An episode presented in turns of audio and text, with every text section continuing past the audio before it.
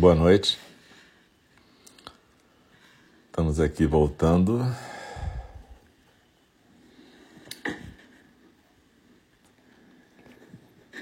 Boa noite. Com o segundo programa dessa noite de quarta-feira, 13 de outubro de 2021. Eu sou o Alcio e a gente está aqui na Fala do Dharma.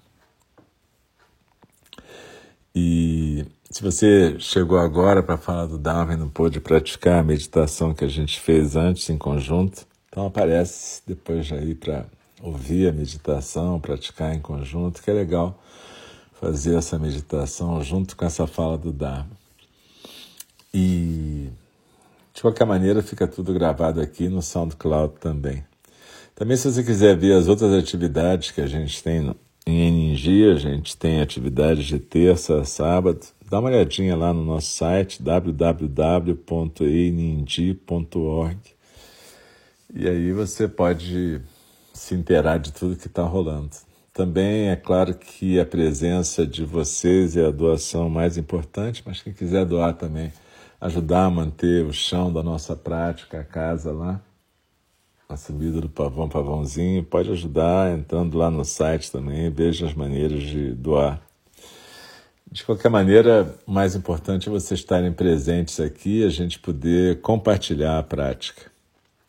Então, a gente na fala do Dharma, eu sempre lembro que a fala do Dharma é uma forma de zazen, e aí a gente fica na mesma postura que a gente estava na meditação, a gente procura focalizar de novo a sensação física da expiração, a postura, a gente deixa os olhos suavemente fechados.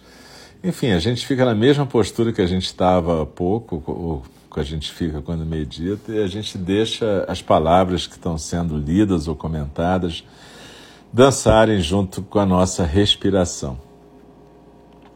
Então aqui a ideia não é de uma aula, mas é de uma prática. Depois, se você quiser, do ponto de vista mais didático, estudar o que está sendo lido, dito, você pode escutar de novo, lendo o livro. A gente, aliás, está lendo Aberto ao Desejo, do Mark Epstein. E a gente hoje vai estar tá lendo a partir do final da página 126. Na verdade, eu sempre repito um pedacinho do anterior para a gente não perder o fio da meada. E aí é isso. E a gente recita no começo da prática da fala do Dharma, a gente recita o verso da abertura do Dharma que busca criar uma intenção de presença para que a gente possa aproveitar essa experiência conjunta. A gente repete três vezes e depois no final a gente repete três vezes os quatro votos dos Bodhisattvas, que são, na verdade, também intenções para essa semana que está semana de prática daqui para frente. É, esses quatro votos, na verdade, são intenções que têm a ver com tudo que a gente fala aqui. A gente repete junto, em conjunto, e no final, a pessoa que está sendo o instrutor aqui da fala do Dharma, no caso eu, eu recito só um pequeno verso do Dogen Zenji, que nos incita a aproveitar o nosso precioso nascimento humano e o nosso breve tempo de vida.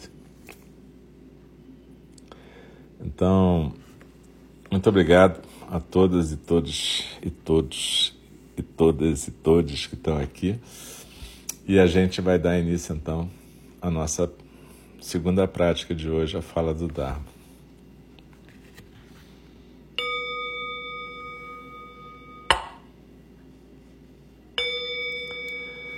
O Dharma, incomparavelmente profundo e precioso, é raramente encontrado, mesmo em milhões e milhões de eras.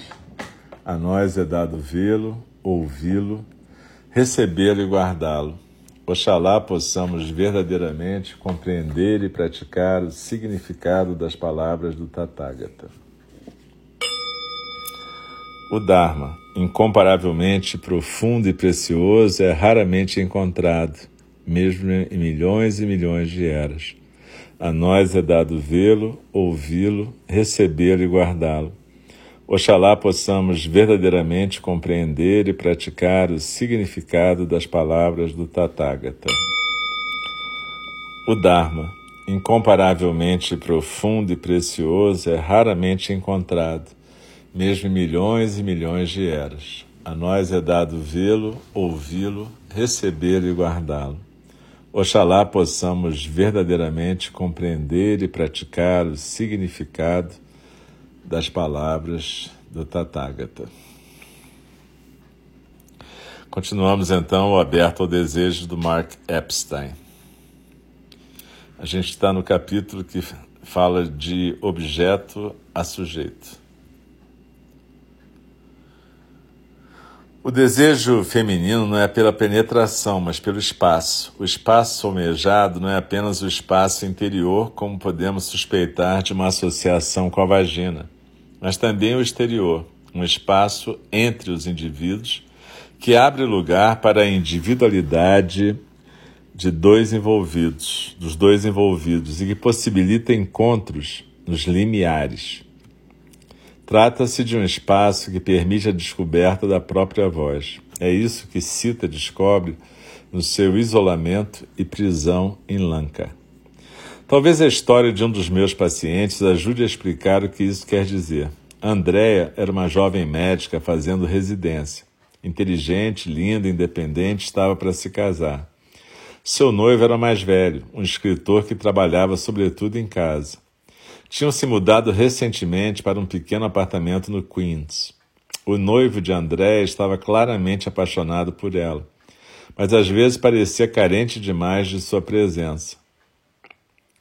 Largava tudo o que estava fazendo quando ela chegava e ficava ao seu redor. Ela queria voltar aos primeiros tempos do namoro, quando ele era mais distante e ela podia buscá-lo e até mesmo seduzi-lo. Agora ele está disponível demais. Andréa contou que algo que acontecera numa noite em que ele ansiosamente a puxou para ele quando ela ainda estava entrando na cama, ambos sabendo que teriam sexo. Ela, ele já estava sob os lençóis e ela só começara a subir na cama quando ele a puxou.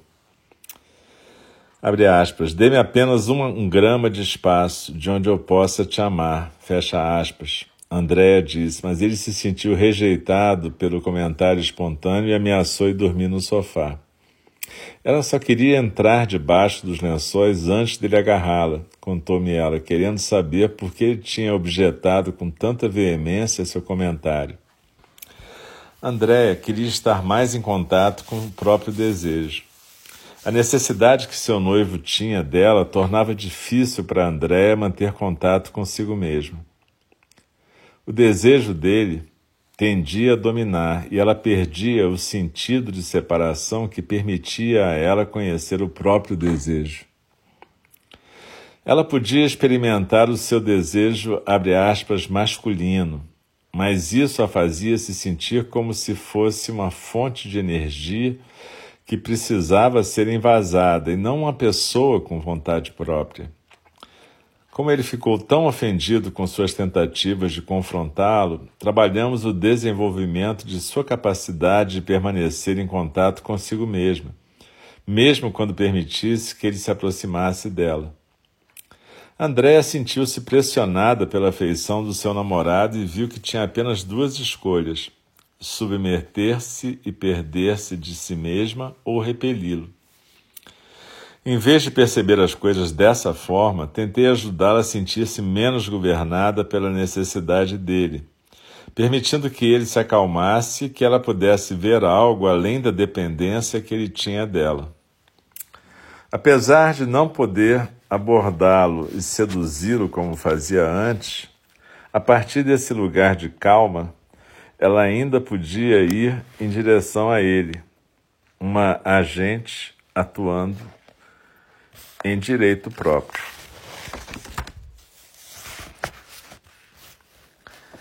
A visão de Benjamin, daquela psicanalista, do desejo feminino descreve uma expansão interpessoal na qual reside o potencial tanto para a descoberta de si mesmo como para a ligação do, ao outro.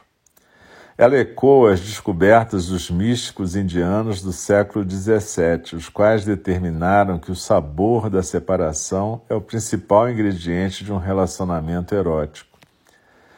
Esse conceito é encontrado em todo o mundo. No planejamento do jardim japonês, há um importante princípio organizador chamado Miegakure, ou esconde e revela, que retrata essa verdade de outra forma. Num jardim japonês, apenas uma parte de qualquer objeto é deixada visível, o todo nunca é exposto. É comum, por exemplo, que a cascata que serpenteia o caminho suma e reapareça da linha de visão de quem percorre a trilha.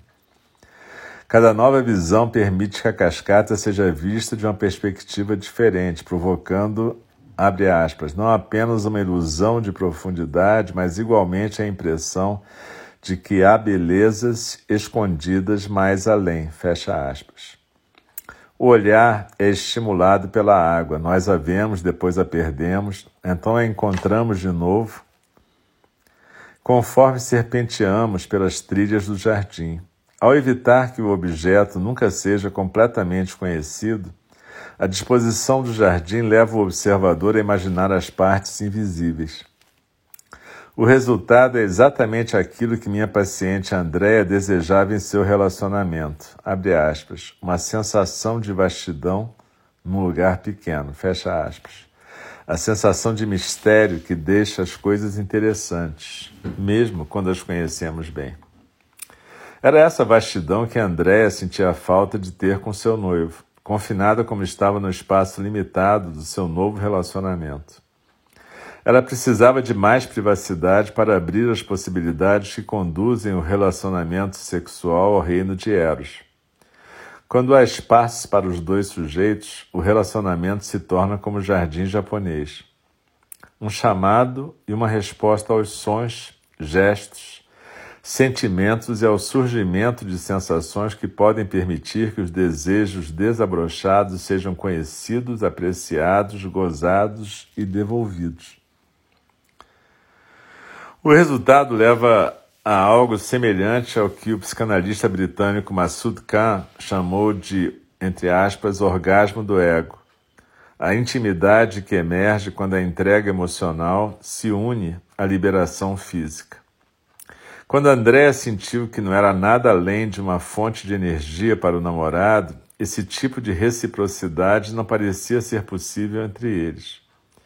Enquanto ele era o abre aspas, eu do relacionamento, ele relacionava-se a ela como se fosse uma, entre aspas, coisa.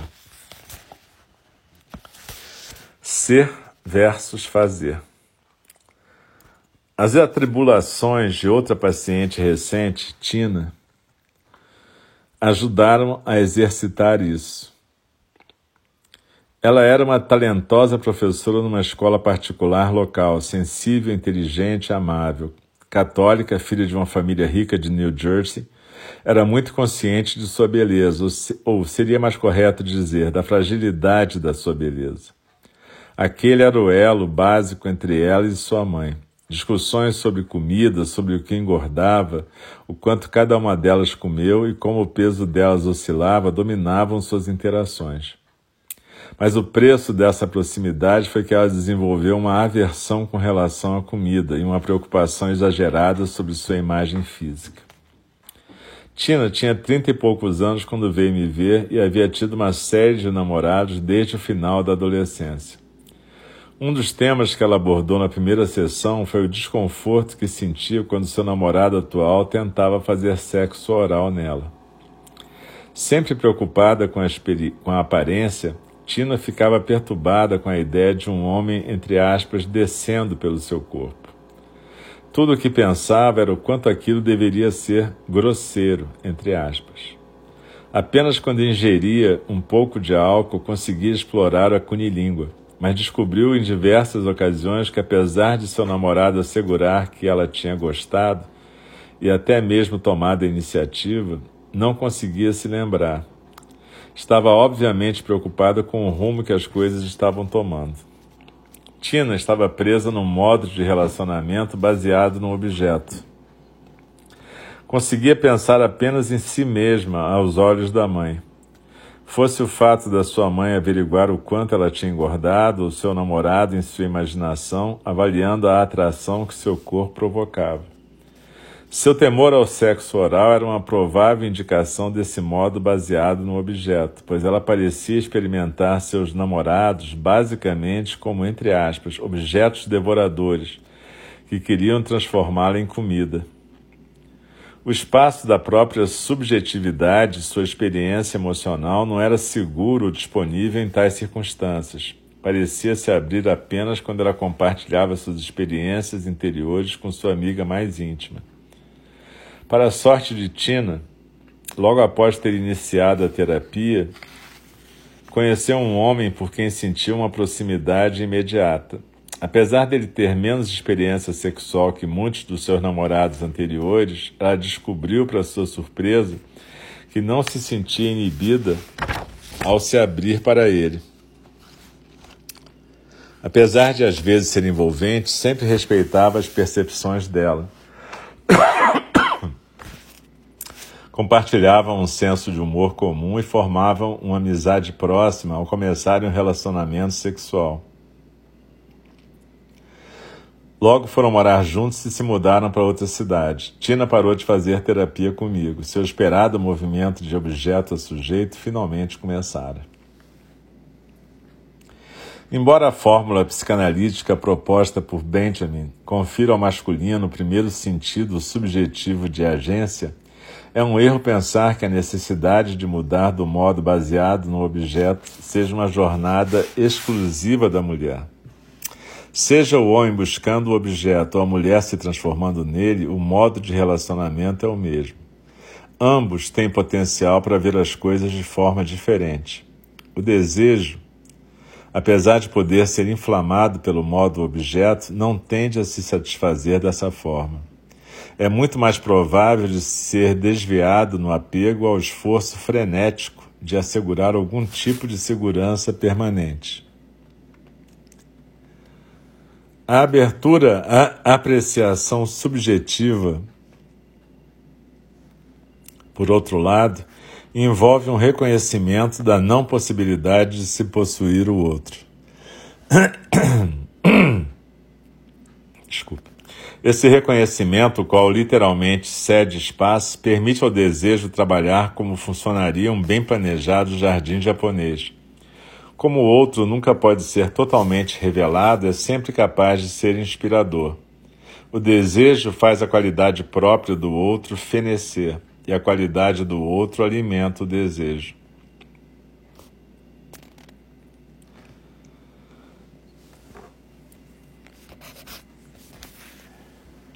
Então, aqui. Desculpa. Fica clara a questão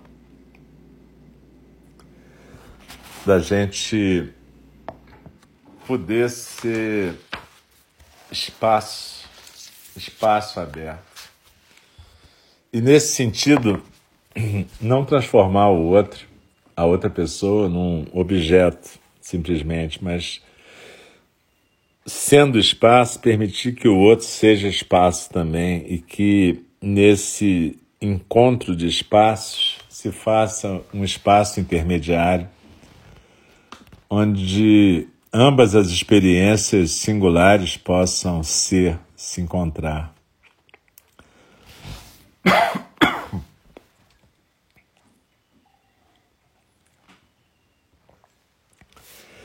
Quando a gente pratica meditação e zazen, a gente não pensa às vezes que, na verdade, isso tem tudo a ver com relacionamento.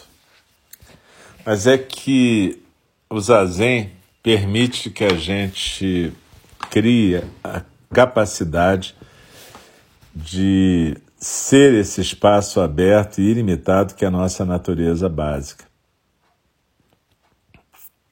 O zazen permite que a gente crie intimidade com o nosso centro de silêncio, que a gente possa efetivamente acolher o movimento do outro, permitir que o outro seja. não sermos invasivos, nem manipuladores, nem querermos controlar a manifestação da outra pessoa, do outro ser. No entanto, seja num relacionamento sexual, afetivo, erótico, seja num relacionamento profissional, de amizade, a gente tem que ser capaz de ter essa intimidade com esse espaço aberto para que a gente possa não ficar projetando na outra pessoa, nas outras pessoas, as nossas percepções como se fosse a realidade. Na verdade, todos esses conceitos budistas são práticas e elas todas se interconectam, né? Quando a gente fala não saber, a gente está falando é disso. Então, a gente não está falando de ser ignorante no sentido de não ter conhecimento, a gente está falando de um não saber que é uma prática, que é uma prática de abrir mão de impor ao, ao outro ser aquilo que a gente imagina que ele está sendo, mas realmente poder testemunhar o que está sendo esse outro ser. E a partir daí agir da maneira que vai fazer com que a nossa ação, a nossa atitude seja a que presta serviço mais adequado àquela situação.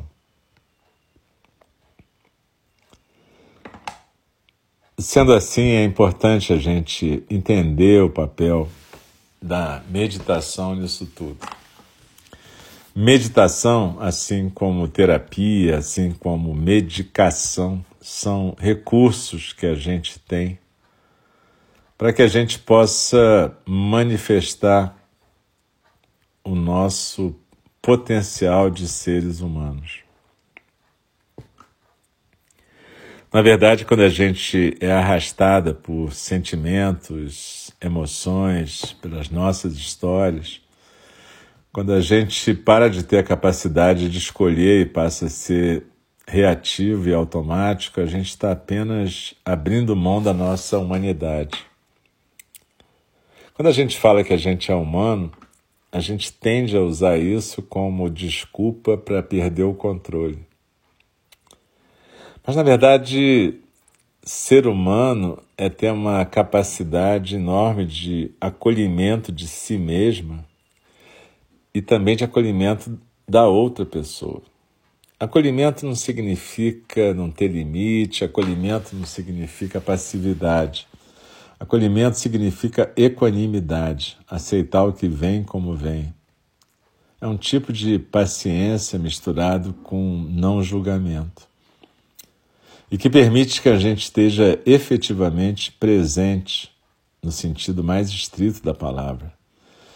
Que a gente esteja com presença plena, portanto, praticando aquilo que a gente chama de mindfulness no encontro. E aí a gente vai fazer o que for mais adequado, o que vai servir naquela situação. Pode ser colocar um limite, pode ser iniciar um namoro, pode ser terminar uma relação, pode ser fazer uma amizade, pode ser resolver, negociar um conflito, tanto faz. Mas para isso tudo a gente precisa estar tá habituada a encontrar a nossa dimensão de espaço. E é por isso que a gente fala em praticar todos os dias, para que essa dimensão de espaço esteja presente na nossa vida o tempo todo, para que a gente possa entender o milagre que é estar vivo. Mesmo em situações muito difíceis. Na verdade, quando a gente está vivendo, por exemplo, uma situação de luto, a gente às vezes se esquece que o luto é exatamente a manifestação do amor. Né? O luto é proporcional ao amor sentido. E o amor não desaparece por causa do luto. O luto tem a ver com a falta.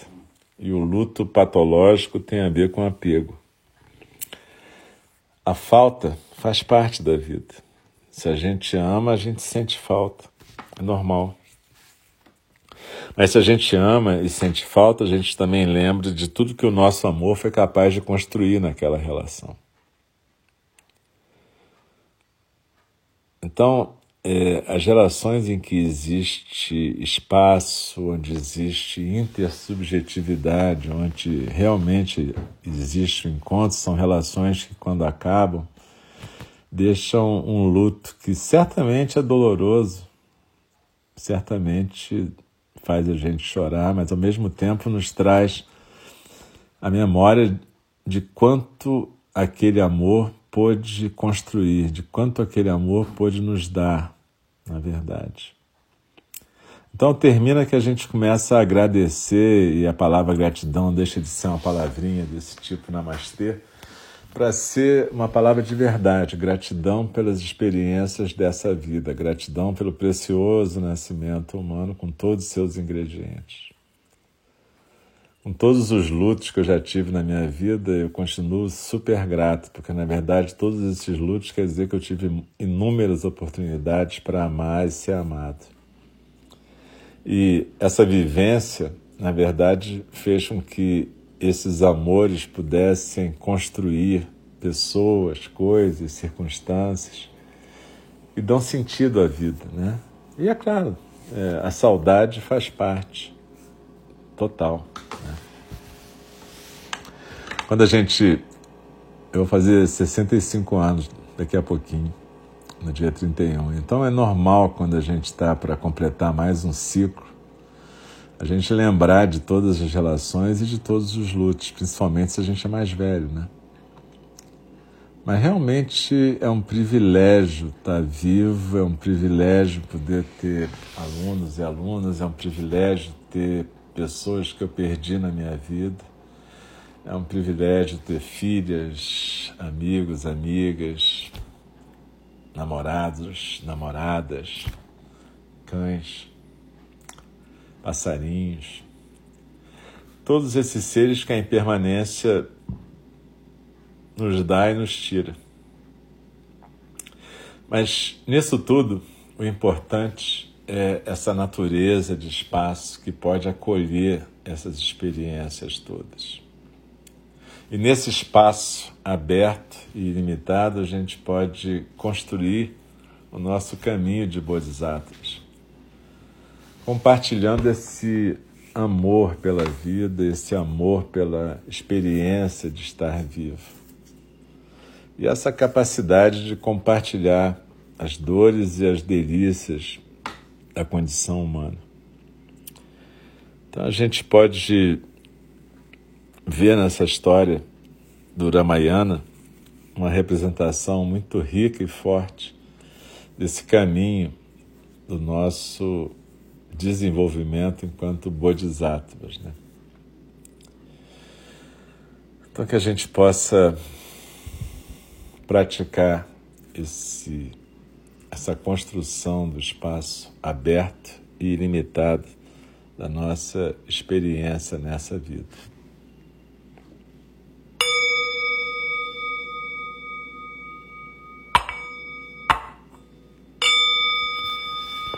As criações são inumeráveis, faço o voto de libertá-las as ilusões são inexauríveis, faço o voto de transformá-las. A realidade é ilimitada, faço o voto de percebê-la. O caminho do despertar é ilimitado, faço o voto de corporificá-lo. As criações são inumeráveis, faço o voto de libertá-las. As ilusões são inexauríveis, faço o voto de transformá-las. A realidade é ilimitada, faço o voto de percebê-la. O caminho do despertar é insuperável, faço o voto de corporificá-lo. As criações são inumeráveis, faço o voto de libertá-las. As ilusões são inexauríveis, faço o voto de transformá-las. A realidade é ilimitada, faço o voto de percebê-la. O caminho do despertar é insuperável, faço o voto de corporificá-lo. Deixe-me respeitosamente lembrá-las. A questão de vida e morte é de importância suprema. O tempo passa e a oportunidade é perdida. Vamos despertar, despertar, preste atenção. Não desperdice a sua vida. Então, galera. Muito obrigado, muito obrigado por tudo, pela presença, pela companhia, para a gente poder compartilhar o Dharma. E até semana que vem comigo, mas lembre-se que amanhã também tem 8 da manhã, 8 da noite, sexta da 8 da manhã, 8 da noite, sábado 9 da manhã. E terça também, de manhã, de noite e quarta de manhã. Então tem muita chance de praticar o Dharma e compartilhar o Dharma, né? Muito obrigado a todas e todos e todes e uma boa noite. Se cuidem. Até o próximo momento que a gente vai estar junto. Um abraço. Boa noite.